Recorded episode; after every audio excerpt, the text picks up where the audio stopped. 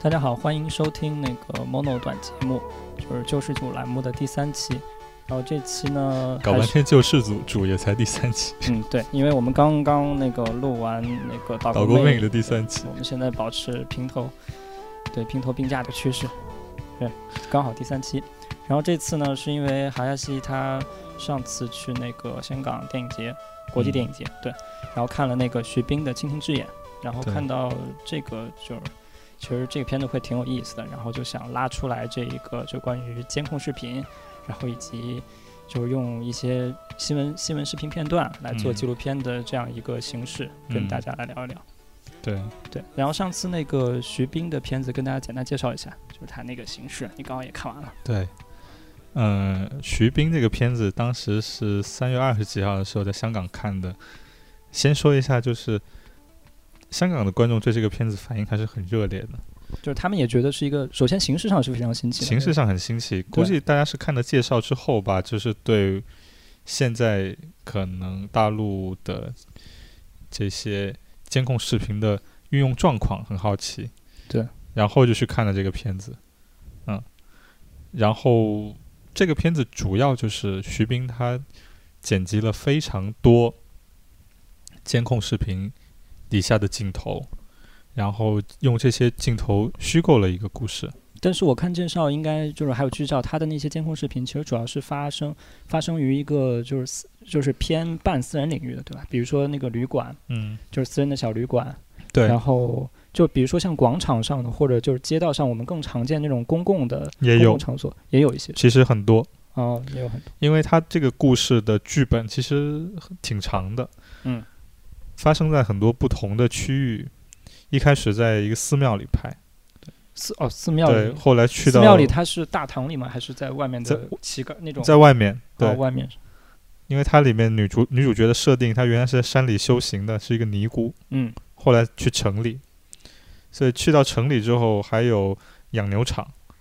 嗯，还有你刚刚说提到的旅馆，嗯，嗯，后面还有医院，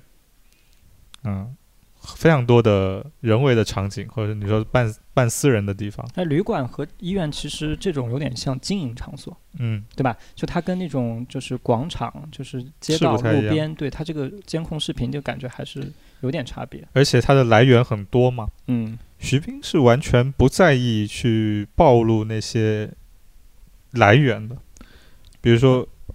我看到非常多真的画面里面带有水印，然后嗯水印就是来自国内各大的网络视频频网提供站商，不管是你我们说上个时代的感觉的也好，还是说现代的感觉也好，比如说有酷六的，大家现在知道这个网站吗？哎，啊土豆、优酷这都已，呃，优酷是可能现在还有，酷六是感觉就是十年前的事就是情。说嗯它是从这些网上找到，就是很早以前的对监控视频。然后秒拍，嗯、就反正有一些很多的片段，它带着水印，嗯，它就也带没着那个视频网站水。对，它也没有想去去掉它。啊，我还以为说是因为就是这些年本身有一些网站，比如说百度啊这些，嗯它本身也在做一些网上的，它它一方面在卖那个摄像头，直播这摄上像头面也有，也有。哦，也有这这些网站也有对，嗯百度的也有，或者像现在的直播网站嘛也有，对，就所以像它虽然说是监控，但是它把这个概念扩大化了。我们现在说监控，可能会让人觉得说安装它的是一个有主体性的就公权力机关、公权力机关，或者是某一个经营场所、经营场所的经所主有体，者，对但是其实。你会发现，像行车记录仪这种东西，对对，是自己制造的，或者说就是自己装上的，你也可以这么嗯说。嗯但是行车记录仪还是在一个你无知觉的情况下拍到一些东西，还有一些更有知觉的，甚至有互动性的，就是我们现在说的直播，对它用了一些直播的影像，这很很有很有意思。就它其实反映了监控这种东西是怎么从一个比较高位的概念进入到人的日常生活之中，甚至你主动去介入，但就是直播，我觉 得用一个比较粗俗的说法，就是说，以前老师跟我们讲，嗯、他就是像一个男，呃，一一对情侣如何从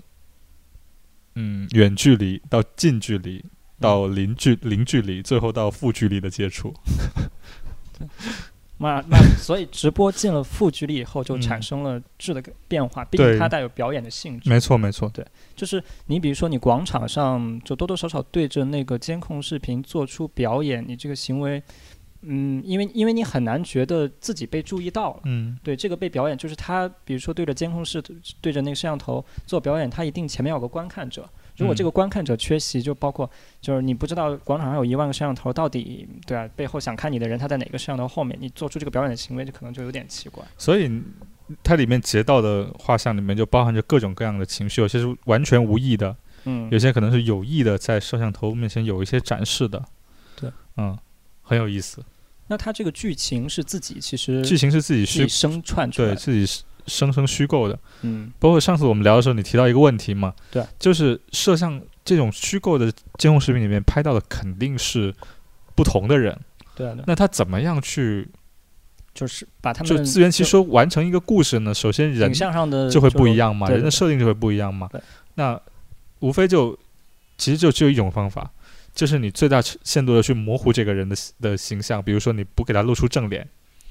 那你要露出正脸怎么办呢？徐冰就想了一个方法，他把这个写成了一个整容的故事嗯，啊，这这样就解释得通了。所以他没有其实跟默片一样，就中间出一大段的就文字把这个没有，完全没有，没有，就还就台词就可以他过没有字幕卡，没有这种解释的完全的字幕的画像，去，但是有那个真的旁没白是吧？还是没有旁白。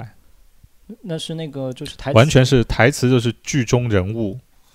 嗯，是他们影像中真实的台词，还是虚构？当然就是监控画面是这样的，你只能看到画像，听不到声音嘛，很对，都是这样的嘛，但是那那其实应该是虚构的，是虚构的，对，肯定是虚构的嗯对。就是说，他虚构了一个故事，然后这些里面没有旁白，这些台词都是那些他、呃、演员后来配的，他配的就是那个画面里的人的话，等于说是一个空耳吧，哎，有些监控视频应该是有声音的，是吗？你比如说像行车，对哎，行有这些个是有的，哦那对，个就是那个人民警察的那个是有的，材料不同，对，就 对对对。场所不同，可能这个这个还差别挺大取的。得的会不同。啊对，呃，有一些是有声音的，确实，那就是这个片但他嗯用的应该是全配音的。啊，对懂懂懂，就是对没有用就是原话声的。嗯，没有，应该没有。就这个片子，就是之前就是他刚好像在洛迦诺还是哪儿获奖的时候，嗯，是吧？某好个像电影节，嗯，嗯，对，就刚获奖的时候，国内关注还挺高的。就嗯后来就是大家可能意识到这样获奖好像也不是什么好事，嗯然后慢慢就关注度也就下来。但是就是看到这个片子有一个好玩的地方是，就是那个 BBC 前段时间刚好到四川嘛还是嗯哪儿，刚好拍了一个小短片，对，对，就是当地警方就是就是给那个记者证，就是验证一下我们监控视频就无所不在的强大的威力。嗯对，就把他当当做那个嫌疑犯人，就告诉他，我们现在在系统上已经记录下了你的脸，你就给你，比如说五分钟、三分钟时间，你就跑，看你能跑到哪儿，对吧？然后很快，旁边的警察就抓住了他。对，大概设置了这样一个就是证实的这样一个环节。这个本身有一个很有意思的地方，就说是，嗯，大家好像对就是这种监控视频的应用已经没有感觉到了嗯对，他在比如说法律上，当然我们的法律可能多多少少有些有些嗯，对，就是跟外边的法律有一些不一样，但是他多多少少在法理上也罢，在那个程序上、设置上吧，好像已经就监控视频的存在是一个天然的。对就就这样一个就是寄存寄存事实，你只能去接受它，而且因你只为能看到它是怎么保护人民他的。在安装的时候，或者他在大面积出现的时候，它本身就没有太多的会影响你的感觉。首先，它跟你平时的行动的时候的这种次元是不太一样的。嗯，它你高于你，对它高于你，对你是看你看不到它，它看得到你。嗯，首先是这样，而且你也没有办法证实，就是看到它是否在工作。对。然后它的隐蔽性是在于说它很自然，嗯，它可以和信号灯和路边的交通标志一起出现，而不显得非常的和环境不搭，有违和感。它不会，北京那个交通它杆就像一个配置一样，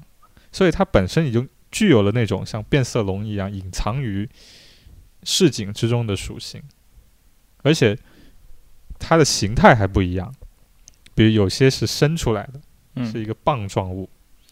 有些你像地铁上，如果你去观察的话，它就是一个很小的缩在一个上面的像一个烟雾报警器一样的那样的东西，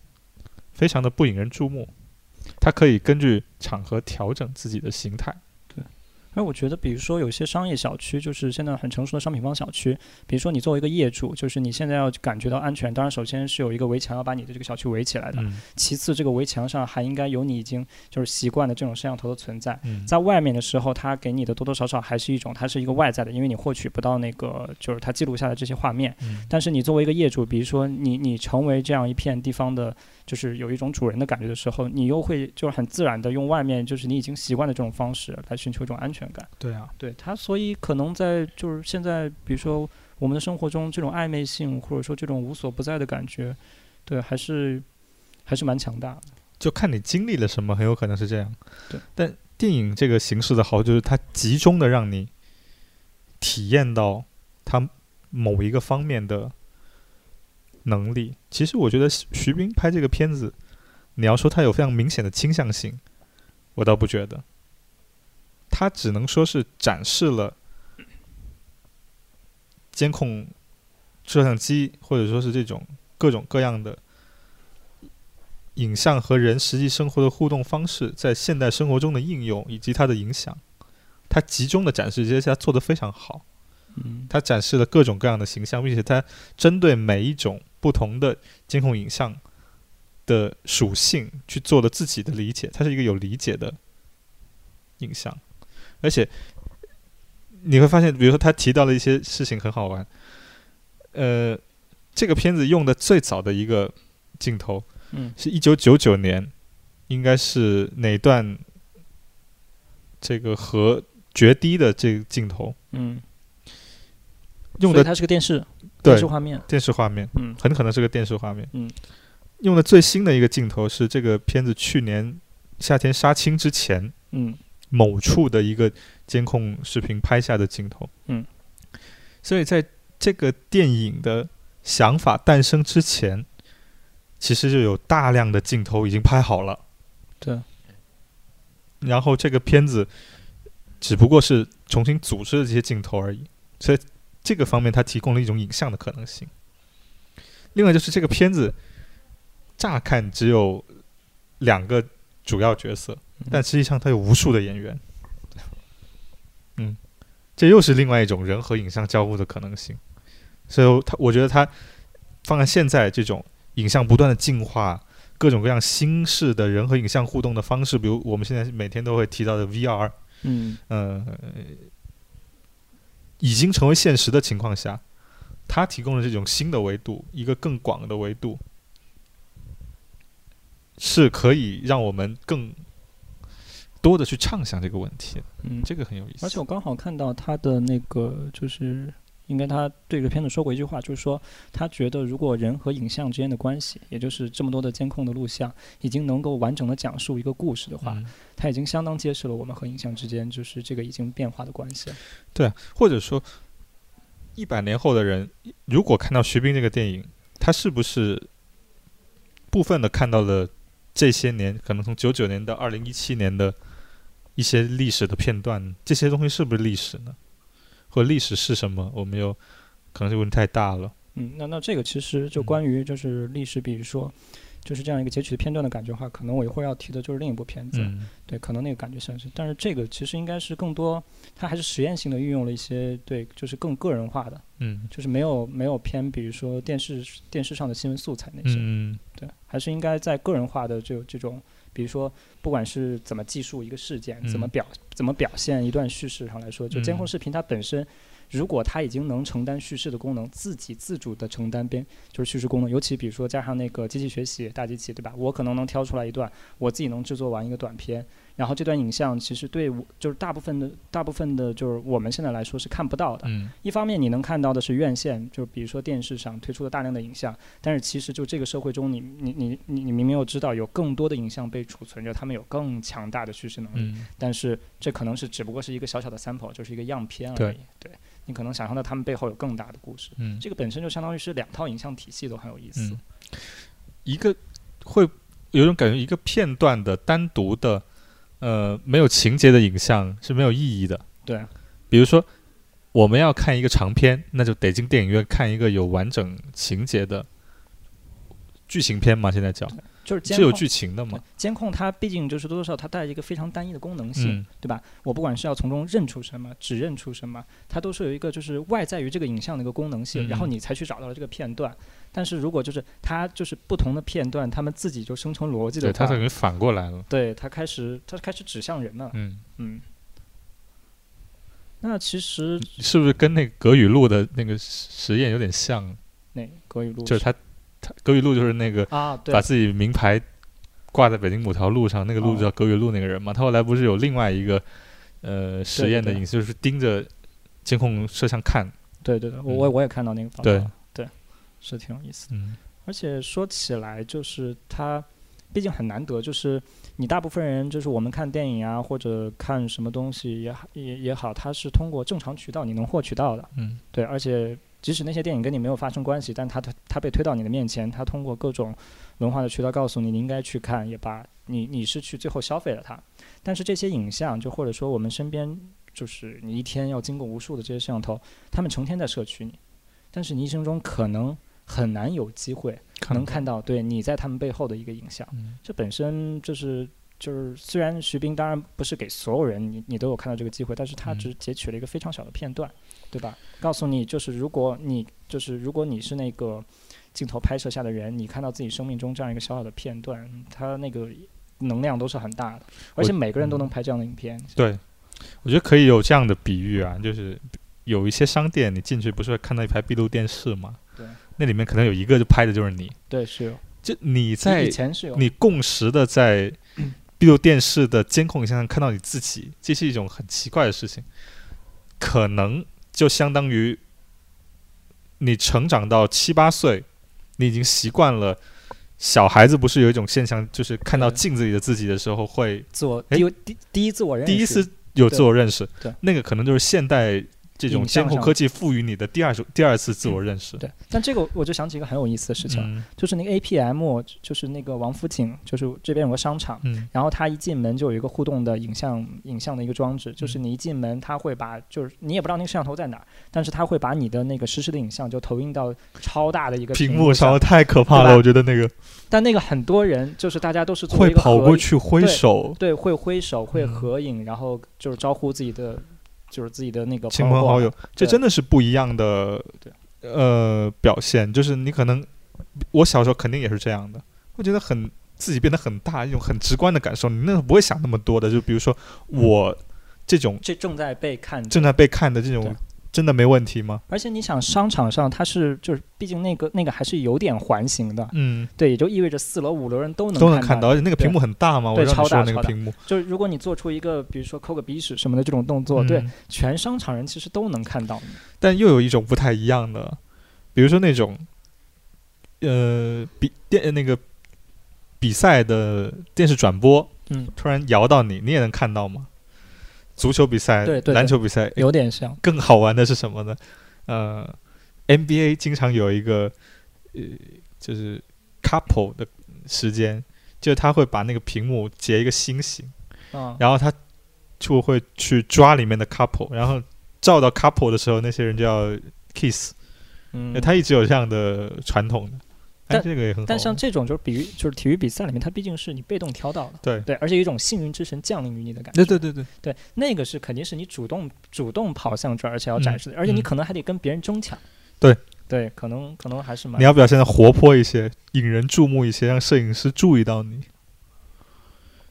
这好像是两种极端了，好像。嗯，对。不过这是就是相当于就是在我们这个监控视频，就就是现在大街小巷这种监控视频之外，其实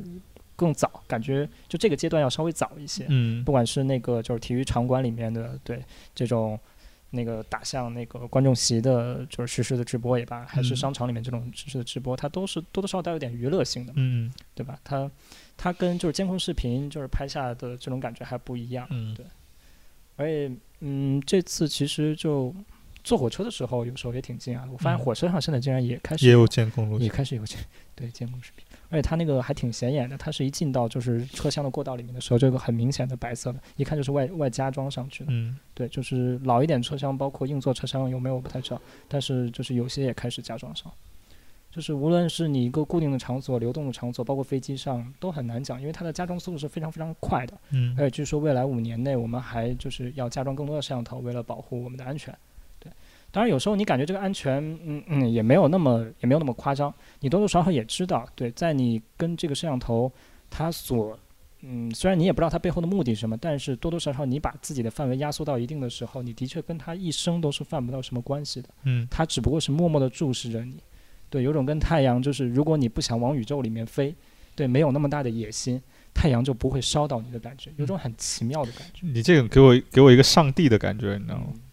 就上宗教的，嗯但是明明我们又知道他话语们里的面他们后面那个主体又是不一样，啊，对吧？就是当然，公安可能有权是把这些全调到一块儿，但至于他们到底有没有这么强大的处理能力，对我目前还不知道。就是至少他们现在所有主体里，你看到应该是，比如说这个部门看到的是这一块儿的，嗯这个部门看到是这一块儿的，所以他们还没有形成一个完整的像上帝就是个单一上帝的感觉，可能多神了我们这边。嗯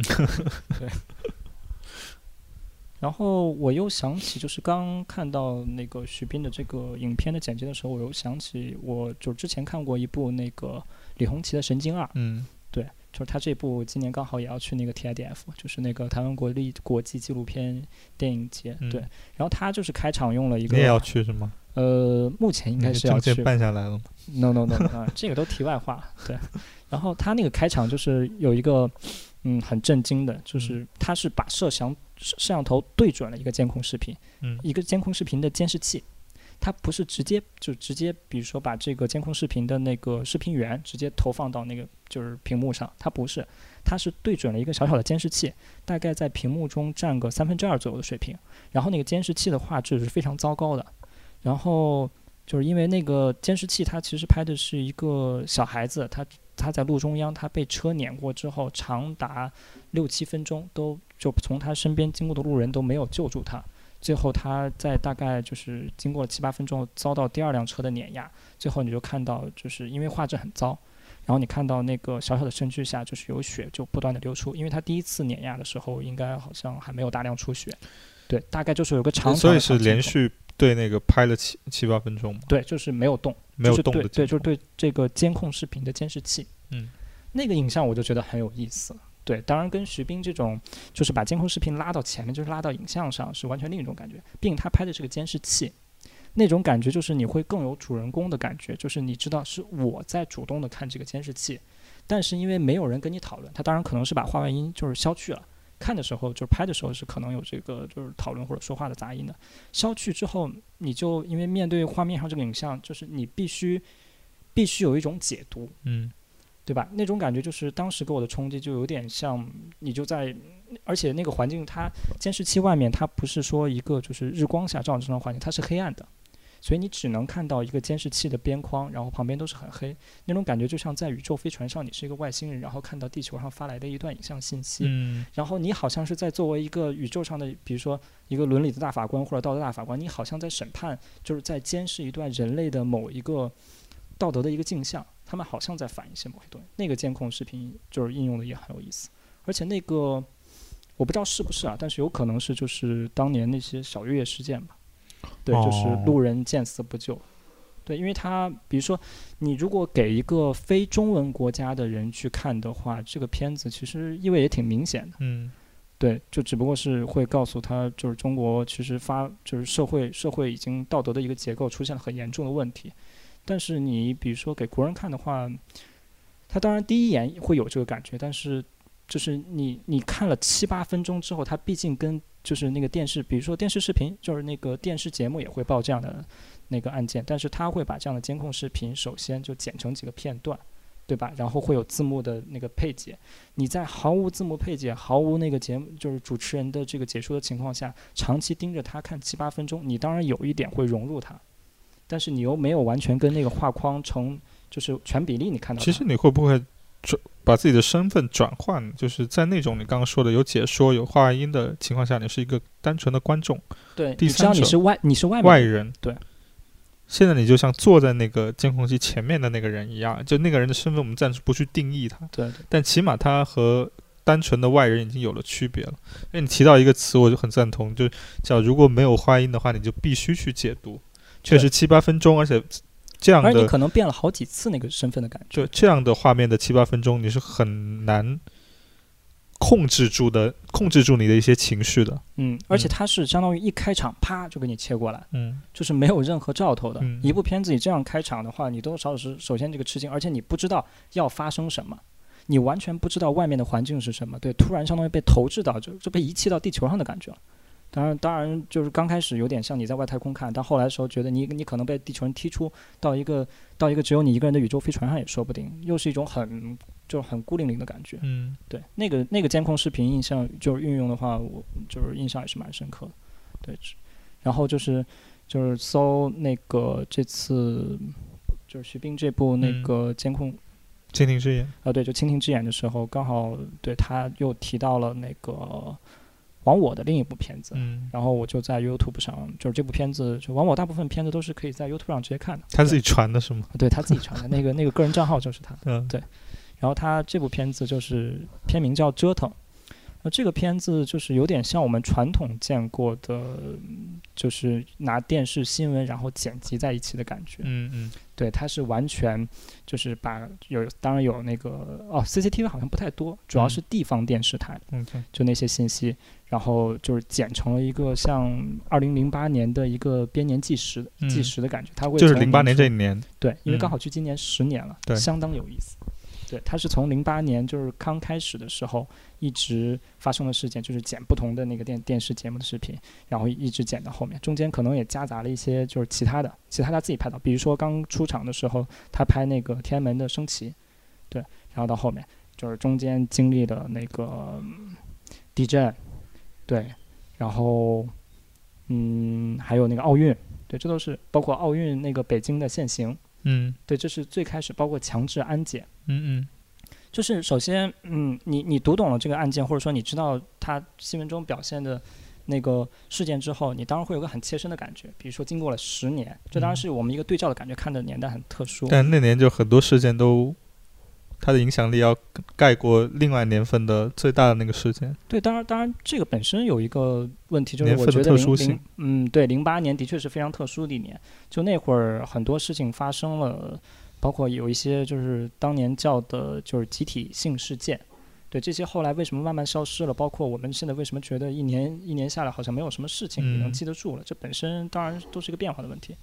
但是比如说北京当时。你的确能看到有一个节点，不是说那个监控视频和那个就是单双号限行，还有地铁强制安检，他们都是从天外来的之物。它恰恰就是零八年，因为奥运会，嗯，对，然后北京开始单双号限行，然后你看它运用的话语，对，就是为了保障保障奥运的通畅也罢，对，就是北京市民让一让又何妨？对，你知道这一让， 对，到后面就让成十年之后就变成一个惯例了，对吧？包括像那个地铁的安检，对，就是这种剪到一起，你会发现，嗯当然它是一个给你一个就是时隔多年之后是一个记忆的补充，你你能看到很多事情跟现在的一个变化，但是更重要的是，我觉得你在这些就是新闻监控的视频里面，你隔一段时间，呃，不是，就是新闻的那个节目的嗯素材里面，对你隔一段时间去看它，你会就是脱离了那个事件，比如说汶川地震。奥运会隔了十年之后，你再看当时的话语，你是能看到非常不一样的东西的。尤其是这次我就是看这个片子的时候，会有当年没有感觉，因为你当年觉得，比如说哦，当时还有那个西藏对拉萨打砸抢事件，就是比如说拉萨、四川、那个北京这三个地方，对吧？这都是嗯三个最最主，就是当年三个重大事件的发生点。他们比如说北京卫视、西藏卫视、四川卫视，他写这个事件和你在 CCTV 上那个看到的语言和画面那个感觉是完全不一一样样的。对，它毕竟有一个地方就是针对这个事件发生当地的人说话，和一个就是给一个全国人民的一个公共记忆的一个感觉。对，然后你大概就是，比如说，时隔了十年之后，你可能留下的大多记忆，当然是 CCTV 给你就是留下的一个面向全国人民叙述的一个公共记忆的事件。但是它到具体的，比如说到西藏和四川的时候，如果当时的民众，比如说主要看的是地方的卫视的话，它留下的感觉又是不一样。这的确是一个蛮有意思的一个反差。对，而且它是拿全篇这样对比之后，你是能整个的在这种就是新闻的节目的话语中间能看到大家的一个参差不齐的一个运用吧。嗯对，这是 Miles。然后这就是那个《往我的折腾》，就是也也是比较早的。你看，就是那个网上如果有这些新闻素材的剪辑片的话，大家最早也是相当于徐冰是把地方电视台的片段再改成了更日常的这种介质，监控的介质。它的叙事再往下又放了一层的感觉。就是相当于那当然就是，比如说零八年的那会儿，就是主要的大家能看到的新闻就是视频素材，主要还是要有个摄像机的，嗯嗯，对吧？就现在监控视频已经这么普遍了，对，其实摄像机有时候在不在场都已经变得不太重要了，嗯对吧？就监控视频可以弥补记者不需要第一时间赶到现场，因为嗯监控视频永远都在那里，我们一直在工作，对吧？对，对，这是我那。然后这次就是提到的那个，就是就是关于不管是新闻素材的这个片子的运用吧，还是监控视频的运用吧，就是这三个片子吧，算提到了。嗯，对对，一个就是最新的徐冰的那个《蜻蜻蜓蜓之之夜夜》，对这个大家暂时还看不到。对，然后另一部就是，就我我说这个片子，只是因为就是提到它一个运用的例子，倒并嗯不是全篇都是这样的，就是。呃，那个李李红红旗旗的《神经二》，对这个如果有感兴趣的同学，其实他去年也放过，在北京也哎在，对，就是在北京可能放过，对，然后未来也可能也会挑一些地方放吧。然后另一部就是那个《往我的往我折腾》，对，嗯这是比较早的零八年的一部拿新闻就视频片段就剪成了一个很完整的零八年的编年纪实。就这部的话是在油管上可以直接看到，大家有兴趣的话就是可以稍微对比一下，毕竟有一个十年的历程的变化，大家就是对你你会看到这些人对那个就是这样一个视频的元素材，大家的那个感用法已经完全不一样了。嗯十年过去，对这些东西真是离我们更近了，有一种感觉。对对。对他们已经侵入到侵入到我们那里了，那这期的素材索引是不是不太好做啊？还好吧？就就应该三个就片子提一下这三个片子就好了。对，我就我就把这三个片子的信息给大家递一下，因为就是嗯那个，因为我搜那个《蜻蜓之眼》的时候也看了一下嗯纽时的报道，纽时其实也没有提什么，对啊，对，他是他提到了王我的这部折腾，然后我才看到，对。啊，因为毕竟就是直接拿监控视频，就是这种视频素材做一部纪录片还是太少了，呃，有先例吗？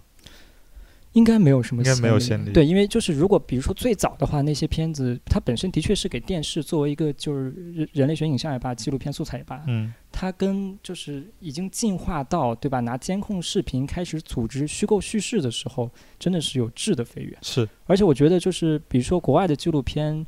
它拍片的话，就是首先你你是很容易进入到摄像头是很容易进入到各个地方的。嗯，我觉得徐冰这个片子还有一个隐喻，就是或者说一个就是不得不接受的一个处境，就是如果你的纪录片、你的镜头进入不了很多地方，又有那么多现实的已经拍到的那个素材在等着你去剪辑它，对，那的确是就相当于我们退之一步，可能是非常独特的、有中国特色的纪录片的一个诞生的方式，而且它的产量会非常非常大。嗯，对吧？就是你不去拍，你只去剪辑。当然，这就是因为因为录这期的时候之前，我们我们也刚知道，就是那个广电总局的关于那对对个对视听节目的这个剪辑，这个我其实想起来也比较有意思。就这个视频，就包括这些那个监控视频，你也可以把它定义成视听真的看你怎么。视听节目定义。对但是你如果说你剥夺了你的剪辑权，对，那问题还是蛮严重的。嗯像这种片子，包括像往我内部折腾，那是肯定是就是非法的。我非觉法得非法视在频他们的语境里，是不是剪辑就约等于扭曲事实啊？对我，但我觉得剪辑或者像这种拼贴的方式，可能是理解事实的一种表现。但是他们就要保护，如果比如说要保护就是监控视频嗯，或者像新闻，尤其新闻节目，这的确应该是保护一下。嗯对，嗯你看他的就就是在往我这部之前，肯定有网友对剪辑新闻视频，比如说你要把领导人的讲话嘚嘚嘚什么那些，对吧？你可以剪辑出一个非常有意思的片段出来，这的确会很成问题。是，对。好，那这期我们就先聊到这里。好啊，对对，第三期那个救世主，那就先这样了，大家下次再见。拜拜。嗯，拜拜。 Я твой слуга, я твой работник.